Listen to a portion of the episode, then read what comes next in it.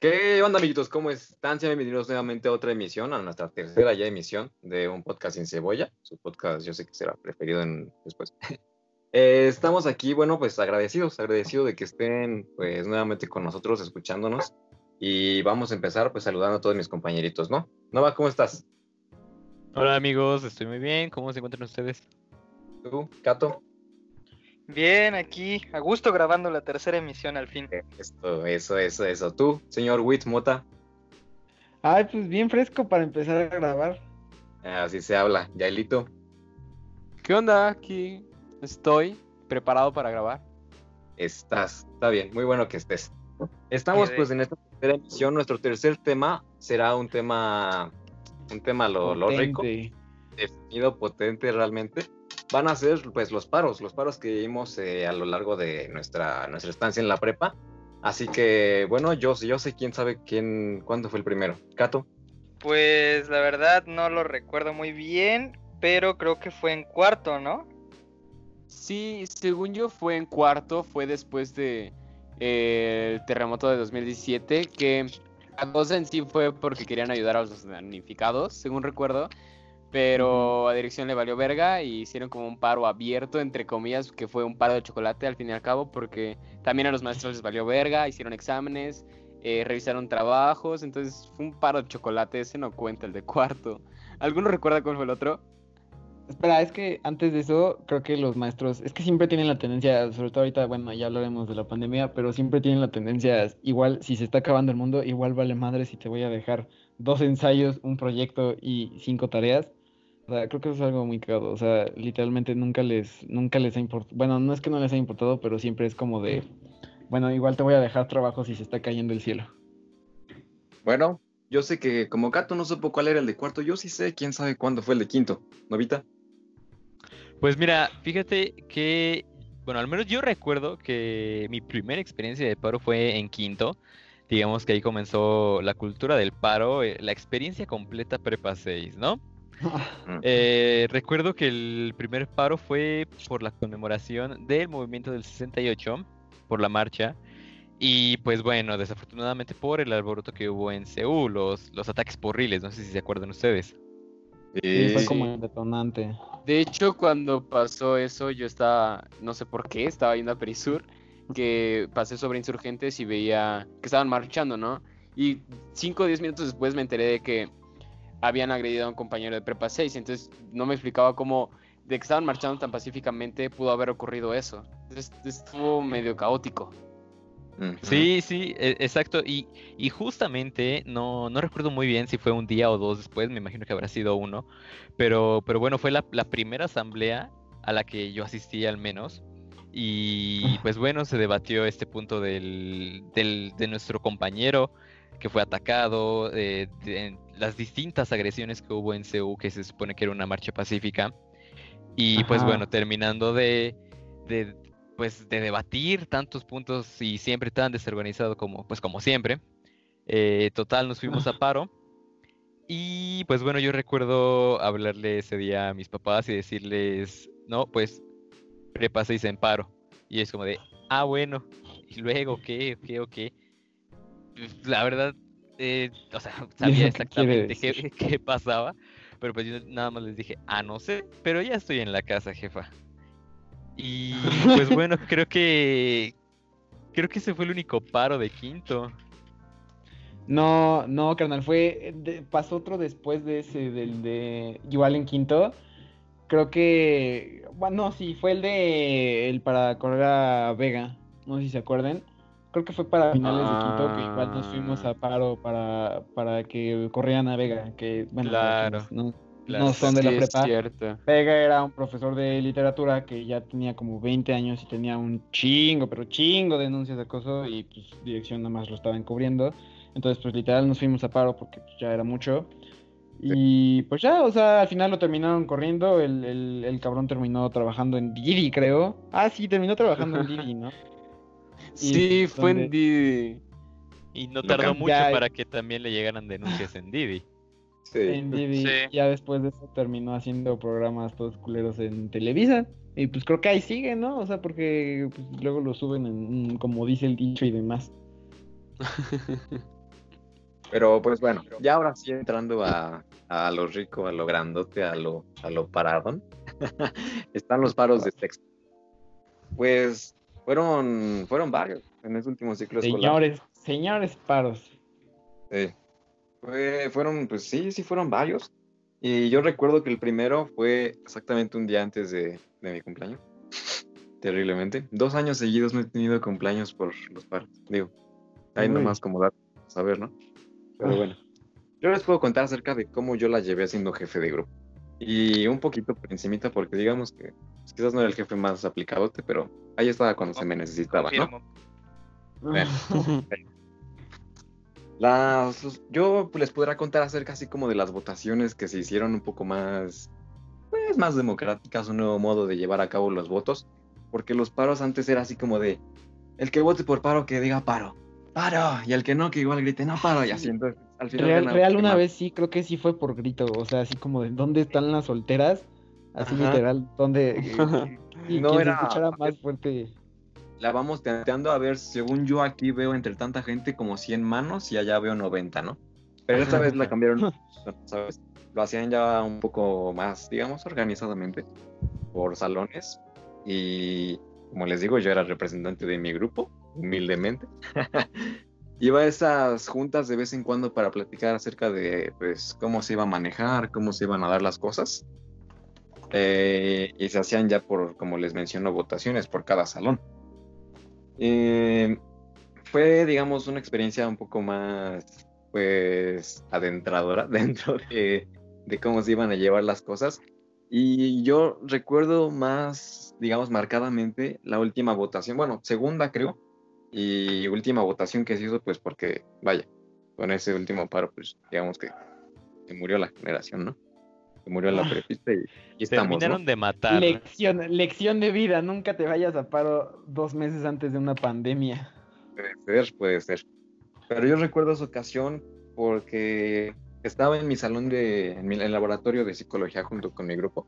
Y recuerdo que habíamos platicado los jefes y los subjefes que ningún profesor podía estar ahí presente. Entonces, amablemente, cada que se iba a realizar una votación, le decíamos al profesor así, o profesora, háblale un poco a la verga porque vamos a votar. Bye. Y lo hacía. Hasta eso accedían, ¿sabes? No, al menos a mí no me tocó algún caso así como de que se pusieran ahí un poco, un poco al tiro. Pero recuerdo que era, ah, era algo bonito de hacer, ¿sabes? Porque era como ver a tu grupo, era un poco más organizadamente, daba las instrucciones y, o sea, se sentía un ambiente más organizado, democrático. y, y ya, realmente yo lo que les podría hablar acerca como de un poco mi perspectiva acerca de estos últimos paritos, como les repito humildemente, ¿no? Representante de, Um, de mi grupo. Y Alexis, ¿cómo fue, cómo era la tensión? O sea, pregunta, ¿cómo era la tensión de la reunión de los jefes de grupo con Isauro? Porque era como ver a los paristas hablando con Isauro, entonces, ¿cómo, cómo se sentía la tensión cada que había junta con él? Era dura, dura, dura, sexual, no es cierto. Pero no, Dura, realmente, dura, mira, dura, te voy a ser sincero, yo no estuve en reuniones con los de dirección. Ay, bro. les- quizás no soy el mejor, pero estaba cuando se me necesitaba de vez en cuando.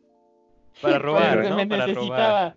Estaba cuando se me necesitaba, salvo cuando había paro o reuniones, porque ahí sí no.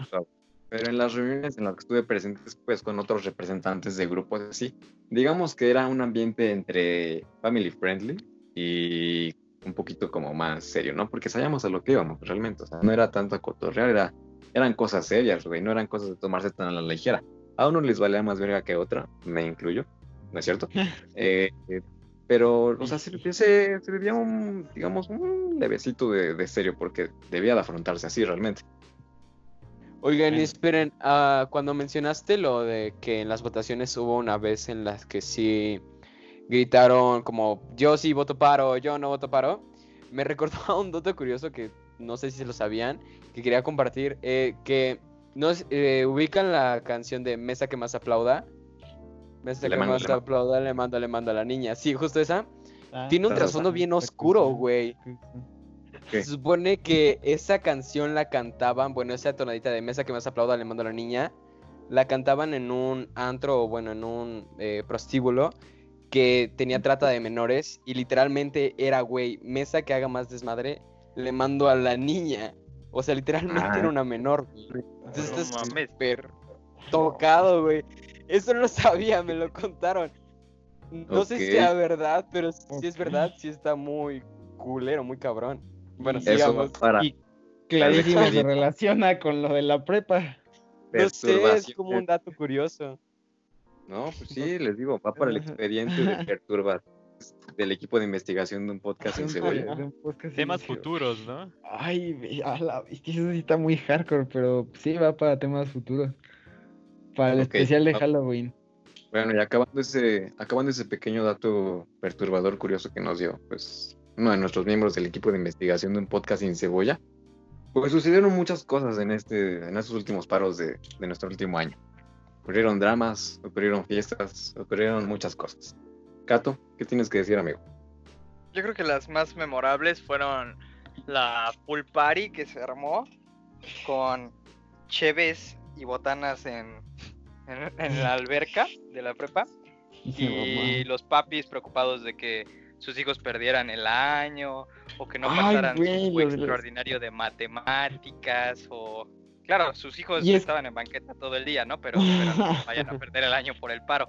Y es que además la página que hicieron, la de estudiantes, ya no sé si era Unidos Organizados, Unidos, pero según la, yo. ah, la- ajá, Unidos, la que hicieron los papis, neta la cagaron horrible porque en su foto de perfil, que parecía de shitpost, en vez de poner un coyote, que es el de la prepa, pusieron un lobo. Entonces, o sea, o sea sí la cajetearon machín. El de Crepúsculo. Crepúsculo. También esa parte de los papis estuvo medio oscura porque golpearon alumnos. Ah, Cuando sí, estaban peleándose si cerraban o abrían la, la escuela. Sí estuvo heavy. Subieron, subieron hasta una denuncia, ¿no? Los de la CN, a, los de la prepa a la, a la CNDH por algo así. Y hasta hubo una noticia en un diario pequeño de internet que, que se, pre- se presentaron denuncias hacia los padres. Sí, porque es que no sé si ustedes lo vieron, pero por lo menos en el grupo de Facebook de la prepa hicieron un live, bueno, dentro de todos los lives que hacían cada que había junta o así, hicieron un live, pero, o sea, literal los papás a las 12, una de la mañana empezaron a hacer un live ahí en la página de la prepa, los paristas, porque, o sea, porque sí se puso, esa noche sí se puso bien heavy con los papás. También me parecía bastante absurdo que los papis estén ahí porque sus hijos ya tienen más de 16 años, la mayoría, o algunos ya hasta son mayores de edad, y creo que ellos tienen ya la conciencia para poder defender sus ideales y para poder defender qué es lo que sí quieren y lo que no, porque ya meterse con menores de edad está muy cabrón, güey. Llegarlo a go- golpearlos, la neta que yo digo Sí. que bueno que sí hicieron sus denuncias correspondientes a la CNDH o a las autoridades, porque los papás no, ni siquiera tenían que estar ahí. Sí, no, y además tienes mucha razón con los papis, porque además era bien molesto, o sea, literal los papis, o sea, nada más decían, paro es igual a perder clases, y ya, o sea, de verdad, o sea, no les interesaba de verdad meterse al tema de por qué se estaba haciendo los paros, o sea, literal decían nada más, yo quiero, o sea, quiero clases para mi hijo o hija, y es lo único que me interesa, o sea, realmente decía, o sea, todo lo demás no les importaba, entonces creo que para mí eso era lo más molesto, o sea, que todavía dijeras, bueno, se informaron del tema y demás, y, y aún así están en contra, pues chido. Bueno, no chido, pero se respeta, pero... O sea, litera- literalmente les valía queso, o sea, nomás decían, yo, yo quiero clase. Y pues bueno, el, el siguiente chisme o el drama de esta telenovela que parece, que fue en Prepa 6, fue la pool party. Ese tremendo escándalo que pasó a ser de televisión nacional, de noticias, de, diferentes métodos de comunicación en, en internet, que nos tacharon de irresponsables, de... O sea, nos tacharon de lo peor por estar haciendo una... Exacto, sí, sí, no hay otro nombre. De... Pues sí, de lo peor por estar haciendo una, una fiesta en, en un paro que se supone que teníamos buenas razones, razones nobles. Y pues bueno, eso fue, eh, digamos, por afuera. Pero no sé si también se acuerdan que en- dentro del grupo de la prepa también se hizo bastante, bastante chisme, drama, se pelearon unos con otros, que si estaba bien, que si ni siquiera se la podían justificar. que, o sea, cuan- cuando, subieron la foto de las historias que quemando a las personas, fue, fue todo una Civil War ahí dentro. Y es que, es que sí, o sea, por lo menos para mí sí se me hizo, o sea, imagínate que uno se hubiera ahogado, carnal. O sea, todavía, porque además estaban tomando, o sea, imagínate que uno se hubiera ahogado.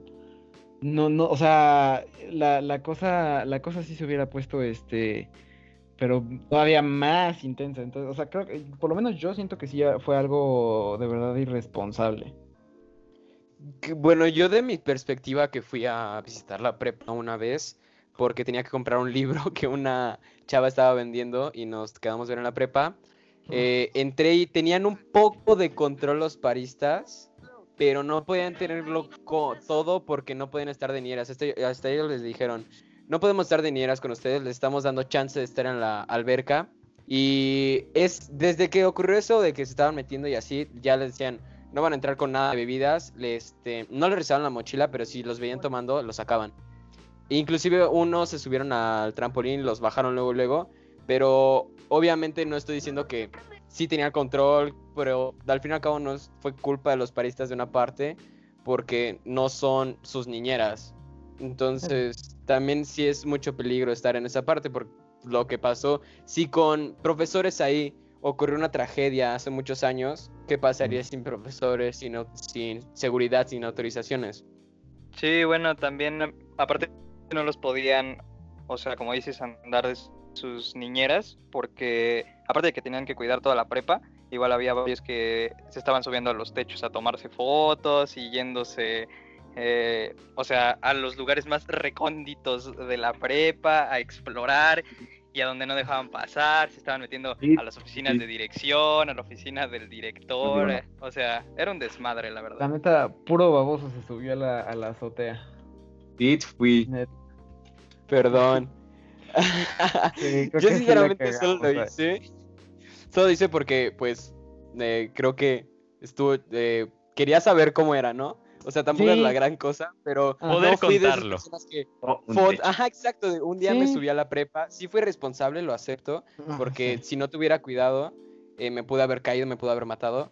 Pero eh, creo que no, no fue con, momento de, con motivo de jugar.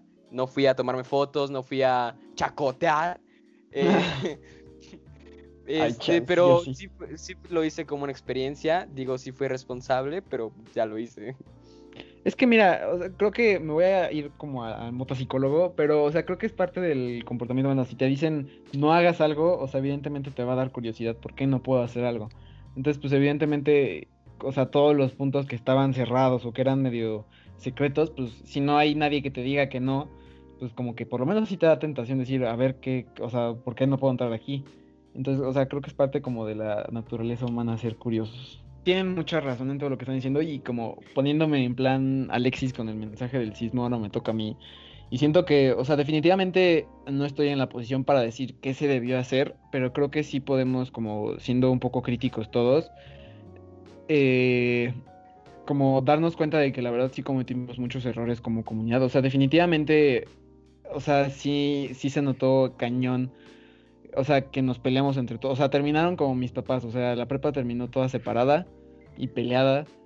Entonces, o sea, creo que, o sea, creo que sí fue como bastante, bastante feo cómo se logró todo esto. O sea, definitivamente todas las cosas que hicieron, tanto paristas como estudiantes unidos, como todos los grupos, o sea, definitivamente todos tienen cola de dónde pisarse. O sea, estudiantes unidos con, con las cosas que hicieron con los alumnos, después los paristas que, o sea, definitivamente hay una línea muy delgada entre lo que es eh, manifestación con las cosas y otra que es ya vandalismo, pero creo que ellos definitivamente se excedieron, o sea, cosas como una caquita en, en servicio médico o demás, o dem- demás cosas que creo que ya no, o sea, ya fue excederse mucho en, en el mensaje que querían dar, que al final de cuentas es un mensaje bueno, pero creo que definitivamente hay que analizar este de lo que hicimos, los, los errores que cometimos para que no los volvamos a cometer. O sea, al final de cuentas eso ya fue algo vivido y es algo que solo se puede aprender de, o sea, ya no podemos quedarnos en el en el que podríamos haber hecho mejor para, para, para el paro, pero definitivamente sí se puede ver que cometimos muchos errores en él. Y pues ojalá que por lo menos las próximas generaciones puedan aprender de en lo que la cagamos para que pues se pueda mejorar un poco la situación de la prepa. ¡Bravo! Y pues bueno, eh, si quieren recordar un poco también lo que de lo que se perdió la oportunidad, pues creo que perdimos sobre todo la oportunidad de despedirnos apropiadamente, ya sea de, de nuestros amigos, de Mm. todos los recuerdos, de la pertenencia a Coyote, de la prepa en sí, de pues bueno, también perdimos nuestra, nuestra graduación, nuestra foto de generación, pero, pero también debemos recordar que, que se buscaba un, un buen, Sí. era, era por una buena razón. Quizás, Sí, como dice Mota, no era, no- no salió como, como se esperaba todo, pero no dejemos como el lado negativo en todo. Se buscaba una, un, un buen propósito, no se llevó de lo mejor, pero esperemos que todo salga mejor para la siguiente generación. Exactamente. aparte de que lo mencionas, más allá de que, por ejemplo, algunos ya están diciendo a la verga el orgullo UNAM, a la verga el orgullo prepa 6, más allá de, de, ay, me despide de mi prepa, la mejor prepa es despedirte de las amistades que hiciste ahí y de todo lo que viviste ahí, porque más bien si no lo quieres o aunque no lo quieras, fue un... eh, pasaste varios años de tu vida ahí, más si recursaste. Pero pues creo que sí hubiera estado padre poder despedirse de- con más tiempo y de una manera más apropiada. Los de mejores cinco años de mi vida, amigos. banda. Despedirse de tus amigos en el ámbito en el que, con- en el que los conociste, Sí. ¿no? Sí. Sí, sí, sí. Sí, o sea, bueno. definitivamente creo que podría resumir Sexto como una experiencia bastante breve, pero bastante bonita, porque a final de cuentas, o sea, creo que dentro, de, como lo dice Nova, dentro de todo lo, lo, lo malo hay algo bueno, y dentro de todo lo bueno hay algo malo. Entonces, si fue algo breve, Ah, Sexto, sí, definitivamente. Pero pues también fue algo hermoso, o sea, pasó incontables cosas que a final de cuentas nos forjaron como generación, entonces pues tampoco hay que aferrarse a, a lo, a lo feo. Sí, exactamente. Ya realmente, o sea, yo pienso que los, los buenos y los verdaderos recuerdos son los que te llevas en, en tu mente, más que en una foto inclusive. Y ya nada, o sea, la lección aquí es estén con la gente que quieran, eh, no se separen, sigan hablándole a esa gente que aún quieren, que la distancia no sea ningún obstáculo realmente. La situación es complicada, pero pues pronto, pronto los volverán a ver. Y ahí sí podrán tener una, pues una reunión. Ojalá no sea la última, pero una reunión. Mm. Y también que vivas siempre, pues en el momento, ¿no? Como dicen. O sea, yo sí disfruté mucho sexto y todos los pequeños momentos y también bonitos que tuvimos, también quinto y así. Pero pues la verdad a mí se me pasó súper rápido, ¿no? Pues por todas estas situaciones. Pero como dice Mota, pues aunque haya sido corto y así, pues fue algo muy, este, muy grato. O sea, yo la verdad estoy muy feliz con mi último año, aunque haya sido cortito, y creo que siempre lo recordaré. Y pues bueno, después de este, esta última plática motivacional, pues Romántica. este, romanticona- ganitas. romanticona, ajá. Los Pues nos despedimos con esta tercera emisión. Esperamos pronto traerles una más. Este, comenten abajo también si quieren algún tema en específico o algo de lo que le vamos a abordar. Y pues bueno, nos despedimos. Yael, Adiós amigos. Nova, Hasta luego, amigos. Mota, Como siempre, un gran placer. Alex Besos para todos. y su servidor Carlos Cato. Que tengan una excelente tarde. Adiós.